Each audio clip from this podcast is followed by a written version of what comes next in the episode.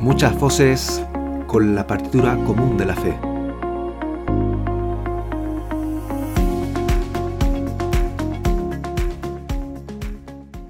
Este es el YouCat Daily Podcast de YouCat en español. Fe para tus oídos, temporada de Adviento 2021. Hola, ¿qué tal? Te saluda Pilar. Hoy es miércoles 15 de diciembre y recordamos a San Urbicio en nuestra tercera semana de Adviento.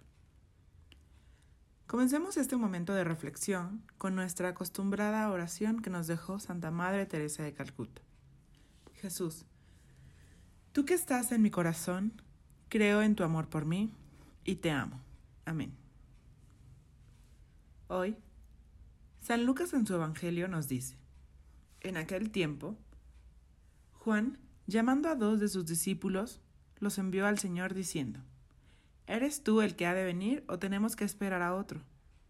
Los hombres se presentaron ante él y le dijeron, Juan el Bautista nos ha mandado a ti para preguntarte, ¿eres tú el que ha de venir o tenemos que esperar a otro? En aquella hora, Jesús curó a muchos de enfermedades, achaques y malos espíritus, y a muchos ciegos les otorgó la vista. Y respondiendo, les dijo, Id y anunciad a Juan lo que habéis visto y oído. Los ciegos ven, los cojos andan, los leprosos quedan limpios, y los sordos oyen. Los muertos resucitan, los pobres son evangelizados, y bienaventurado el que no se escandalice de mí. Palabra de Dios. Te invito a escuchar la siguiente reflexión. En la preparación para la Navidad, la Iglesia nos ofrece esta mañana una lectura del profeta Isaías, que nos invita a volvernos hacia el Señor. Yo soy el Señor y no hay otro, no hay otro Dios fuera de mí. Yo soy un Dios justo y salvador, y no hay ninguno más. Volveos hacia mí para salvaros, confines de la tierra. ¿Cuánto nos cuesta abandonarnos completamente en el Señor? Siempre andamos haciendo cálculos, pero el Señor nos pide que confiemos. Solo Él basta, como decía Santa Teresa. Pero ¿cómo nos cuesta creerlo?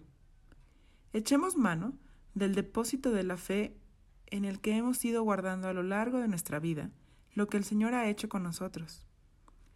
Pues no se evangeliza contando lo que hemos leído en los libros o contando lo que otros vivieron.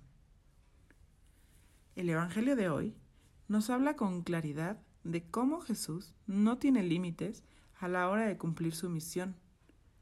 Id a anunciar a Juan lo que habéis visto y oído. Los ciegos ven, los inválidos andan, los leprosos quedan limpios, los sordos oyen, los muertos resucitan, y a los pobres se les anuncia el Evangelio. Dichoso el que no se escandalice de mí. ¿Qué dónde tengo puesta mi esperanza? ¿Dónde tengo situada mi alegría? Porque la esperanza está íntimamente relacionada con la alegría interior. El cristiano, como es natural, ha de vivir como una persona normal de la calle, pero siempre con los ojos puestos en Cristo, que no falla nunca. Un cristiano no puede vivir su vida al margen de la de Cristo y de su Evangelio. Centremos nuestra mirada en Él, que todo lo puede absolutamente todo, y no pongamos límites a nuestra esperanza. La liturgia no es un juego sagrado, y la Iglesia nos da este tiempo de adviento porque quiere que cada creyente reanime en Cristo la virtud de la esperanza de su vida. Frecuentemente la perdemos porque confiamos demasiado en nuestras fuerzas y no queremos reconocernos enfermos, necesitados de la mano sanadora del Señor. Pero así ha de ser, y como Él nos conoce, y sabe que todos estamos hechos de la misma pasta, nos ofrece su mano salvadora.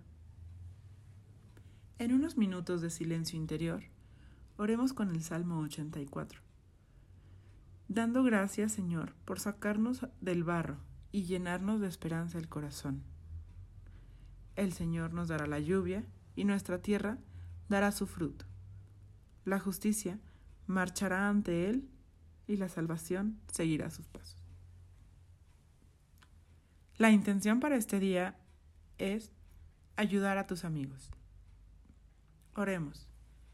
Señor Jesús, te damos gracias y te pedimos por los amigos que pones en nuestro camino. Ayúdanos a valorarlos como el tesoro que son, ayudarles y acompañarles en sus necesidades. Amén. Feliz y bendecido miércoles. Damos gracias al Espíritu Santo que nos une en el idioma y en la fe. María, estrella de la evangelización, ruega por nosotros. Te agradezco que hayas escuchado este capítulo. Ayúdanos a compartir con otros hermanos y hermanas para que nos escuchen. Y tú, síguenos en este tu podcast y en las redes sociales. Un abrazo en Cristo que nos une.